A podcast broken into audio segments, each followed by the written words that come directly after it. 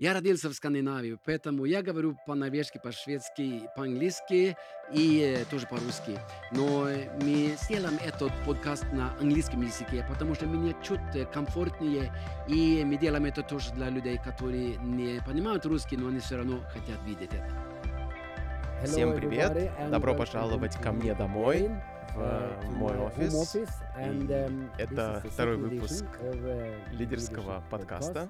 Вспомним немного, что мы обсуждали в прошлый раз. Я сказал, что я хочу начать этот подкаст с послания, о котором я говорил. Держите взор на жатве.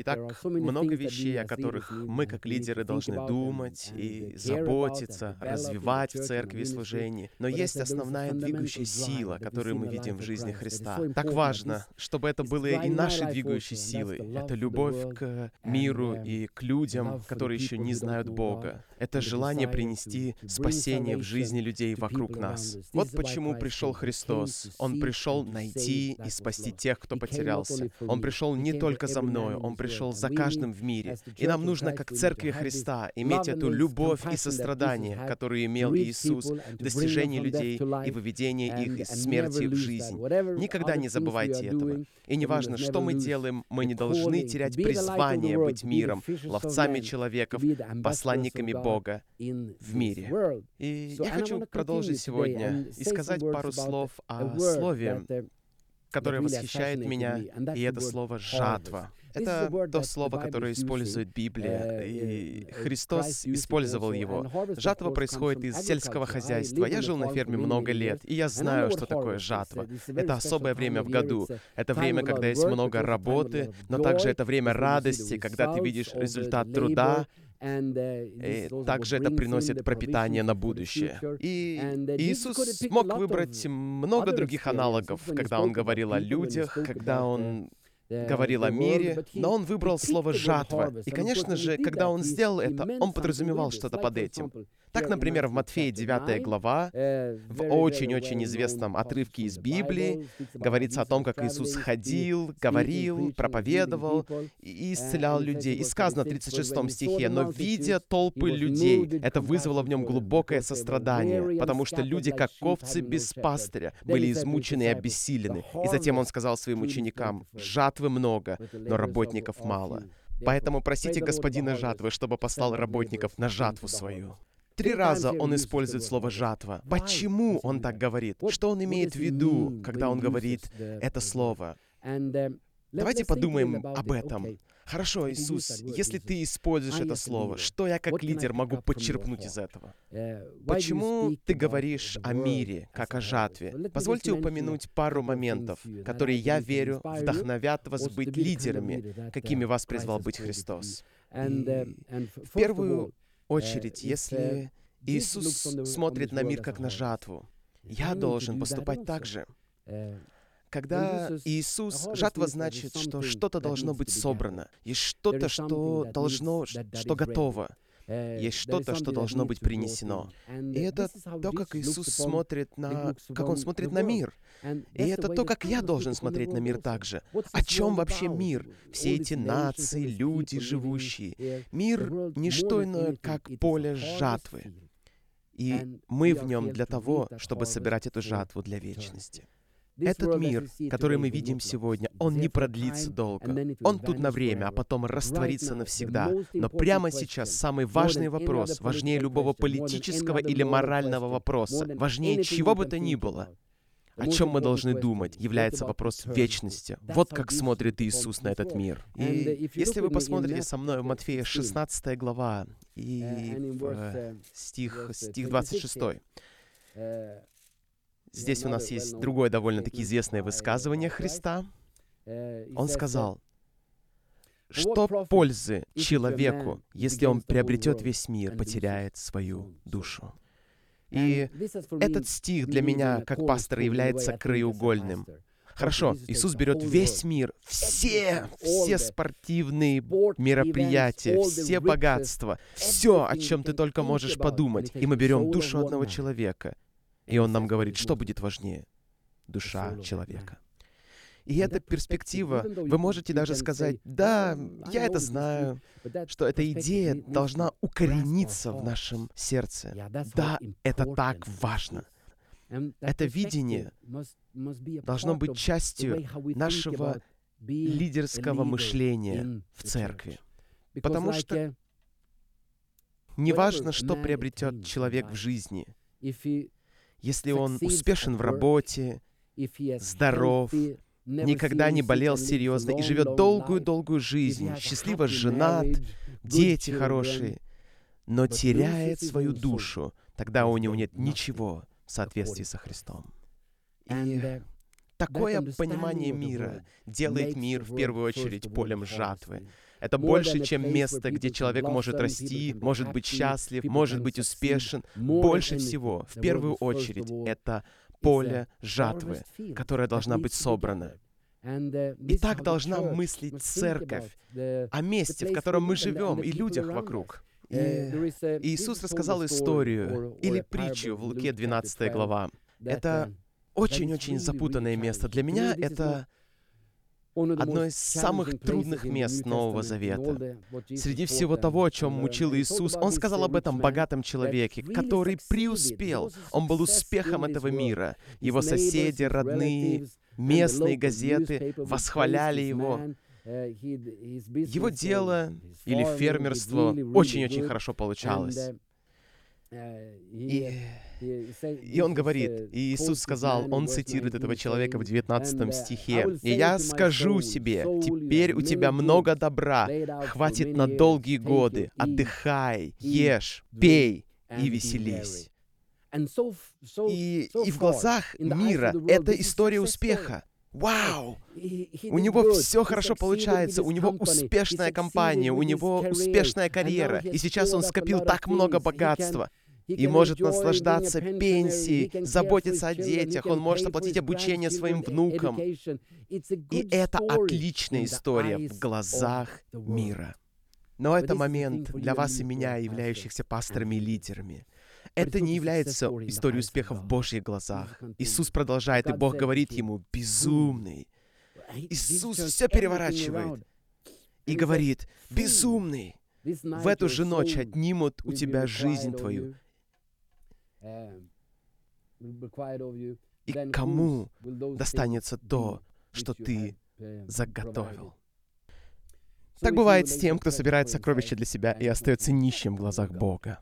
Эта история ставит мир на нужное место. Это не значит, конечно, хорошо иметь успешную карьеру, хорошую жизнь, здоровье, обеспечивать детей, но, но есть, как для верующих, все эти вещи без Бога становятся бесполезными. Жизнь не о том, как сказал этот человек, чтобы иметь много добра.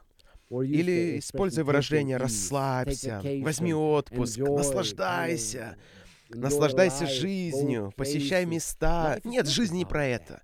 Или, или как он сказал также, ешь, пей, веселись, собирай друзей, наслаждайся вечерами, отправляйся спать в радости. Жизнь не про это. Жизнь, она про Бога и вечность. Все эти вещи, они, конечно же, могут быть, но Иисус ставит все это в определенную рамку. И когда Бог смотрит на нашу землю, какая земля для Бога? Это поле жатвы. И такой же она должна быть для вас и для меня, для тех, кто является лидерами в церкви. Более прочего, в первую очередь, нам нужно понимать, что каждый человек нуждается во Христе, так как Он на пути в вечность. Это одна из причин, почему Иисус использует слово «жатва». Другая причина, если мы вернемся сейчас к тому месту, сказано в девятом стихе, что Иисус, Он был движен состраданием, когда Он сказал это. И сострадание и жатва идут здесь рука об руку. Рационализм и логика никогда не смогут двигать церковь. Нам нужно нечто божественное, чтобы быть церковью, которой Бог хочет нас видеть. И нам нужно то, что только Он может нам дать, и это сострадание Божье по жатве и грешникам.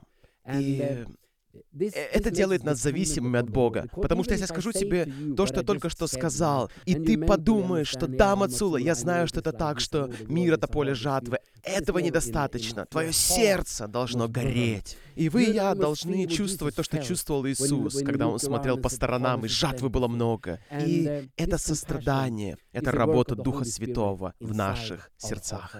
Только Бог может это дать. И это то, что нам нужно ожидать, молиться. Для начала мне, как старшему пастору, и другим пасторам, и лидерам церкви, а затем каждому члену. Бог, дай нам это. Потому что просто логически понимать это, это недостаточно. Мы должны чувствовать, что ты чувствуешь. Когда мы смотрим на жизнь Иисуса, то мы видим это вновь и вновь. Он видел кого-то и наполнялся состраданием. Он встречал человека, и что-то поднималась в нем. О, я хочу помочь, быть спасенным, хочу быть исцеленным. И это двигало Христа. И нам нужно это в церкви, в нашей жизни. Если, если не будет этого, мы, мы просто станем какими-то учеными или людьми с мудростью, но не силой и страстью, которые нужны для спасения мира. Иисус рассказывал несколько историй, э, в которых Он говорил, что Его целью было сострадание.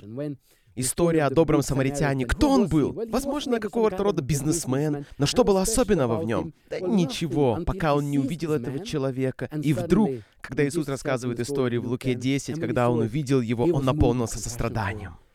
Что-то поднялось в нем. Он сказал, я хочу остановиться, я хочу поговорить с этим человеком, я хочу помочь ему. Сострадание заставил его сделать это.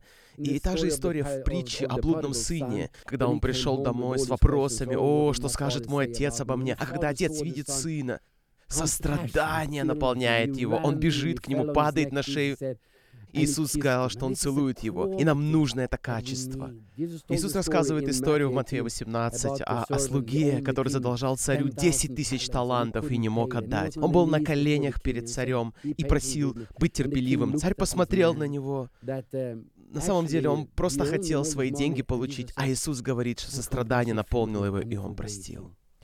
Нам нужно это. Нам нужно молиться об этом. Нам нужно молиться за это. Я должен молиться за это.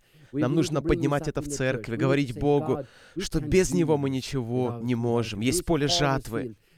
Но мало знать об этом. Нам нужен Дух Святой, и нам нужен Ты для теплоты в сердцах, чтобы в ситуациях, когда мы встречаем людей или молимся, или мы двигаемся по жизни, у нас была эта способность, это качество, когда что-то может подняться в нас.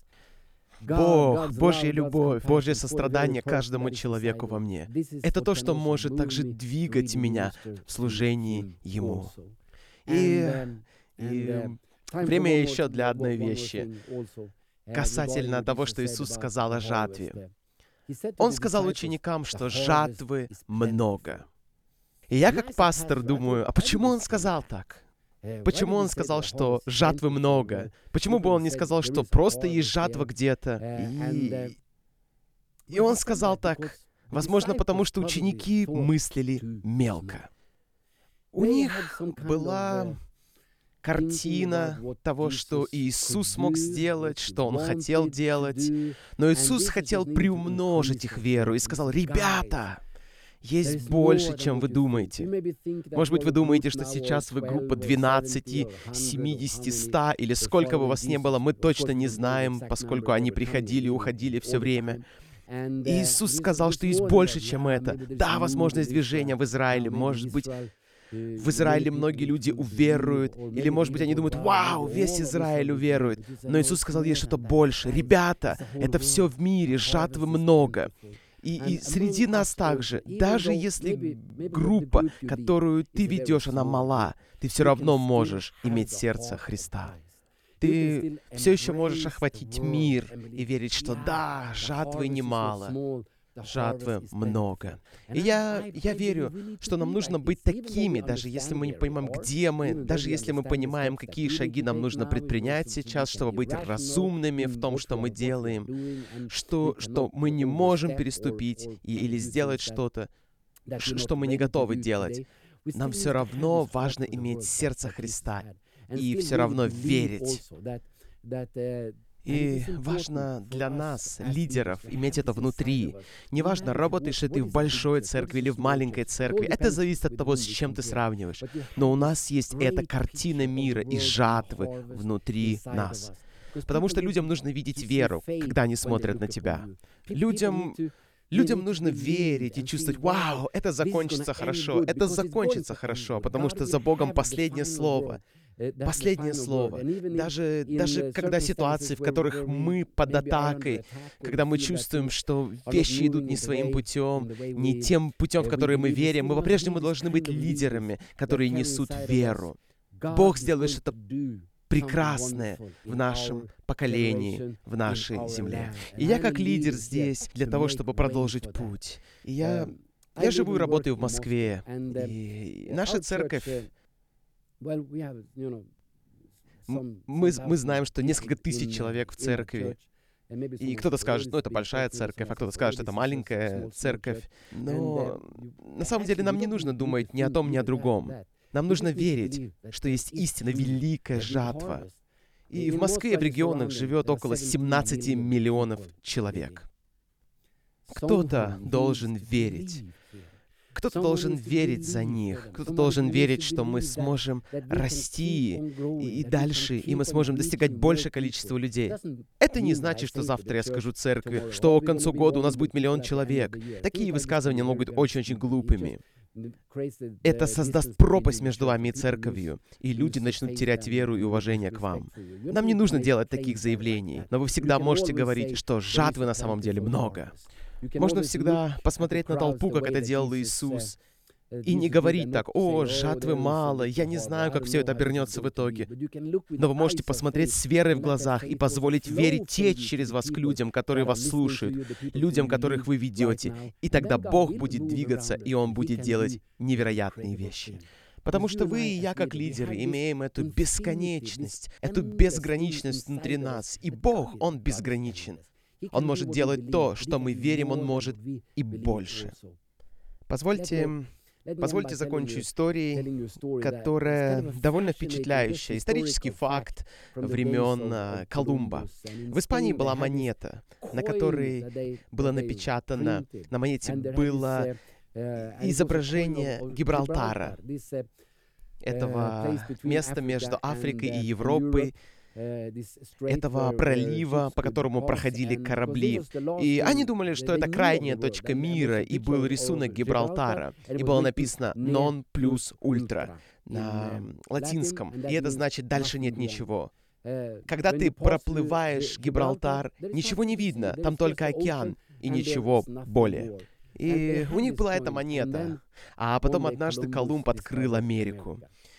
И и вернулся и сказал, что есть что-то далее, есть больше. И затем, когда они посмотрели на монету, а, а, а, они подумали, что нужно что-то поменять монету, и вместо надписи «non плюс ультра», что значит «далее нет ничего», они написали «плюс ультра», что означает, что есть что-то дальше.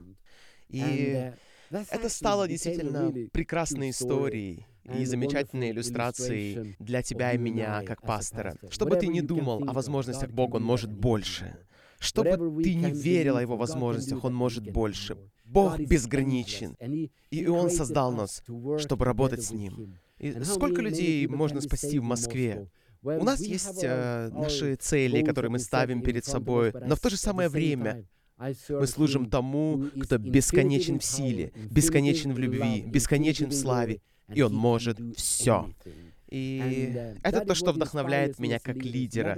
Тогда, когда я стою перед людьми, и всем нужно осмотреться, им всем нужна вера, им всем нужно верить, что Бог может творить прекрасные вещи через них. И давайте быть лидерами, настоящими лидерами жатвы. Лидерами, которые видят мир так, как видел Иисус. Для Него мир — это больше, чем площадка, место человеческого успеха. Мир — это поле жатвы. И пусть, пусть мы будем лидерами, которые также стремятся иметь сострадание, которое имел Иисус по жатве, и лидерами, которые не думают мелко. Мы готовы расширяться, мы готовы к новым шагам, мы готовы двигаться дальше, потому что плюс ультра, дальше есть больше, есть что-то большее для церкви, где вы лидер, потому что Бог хочет, чтобы каждый человек спасся. Вы на верном пути, когда вы верите в великую жатву. И этим я хотел поделиться с вами. Если вы хотите, ставьте лайки тому, что мы делаем. Если вы не подписались еще на наш подкаст, вы можете сделать это также. Пусть Бог благословит вас во всем, что вы делаете для Бога. До встречи.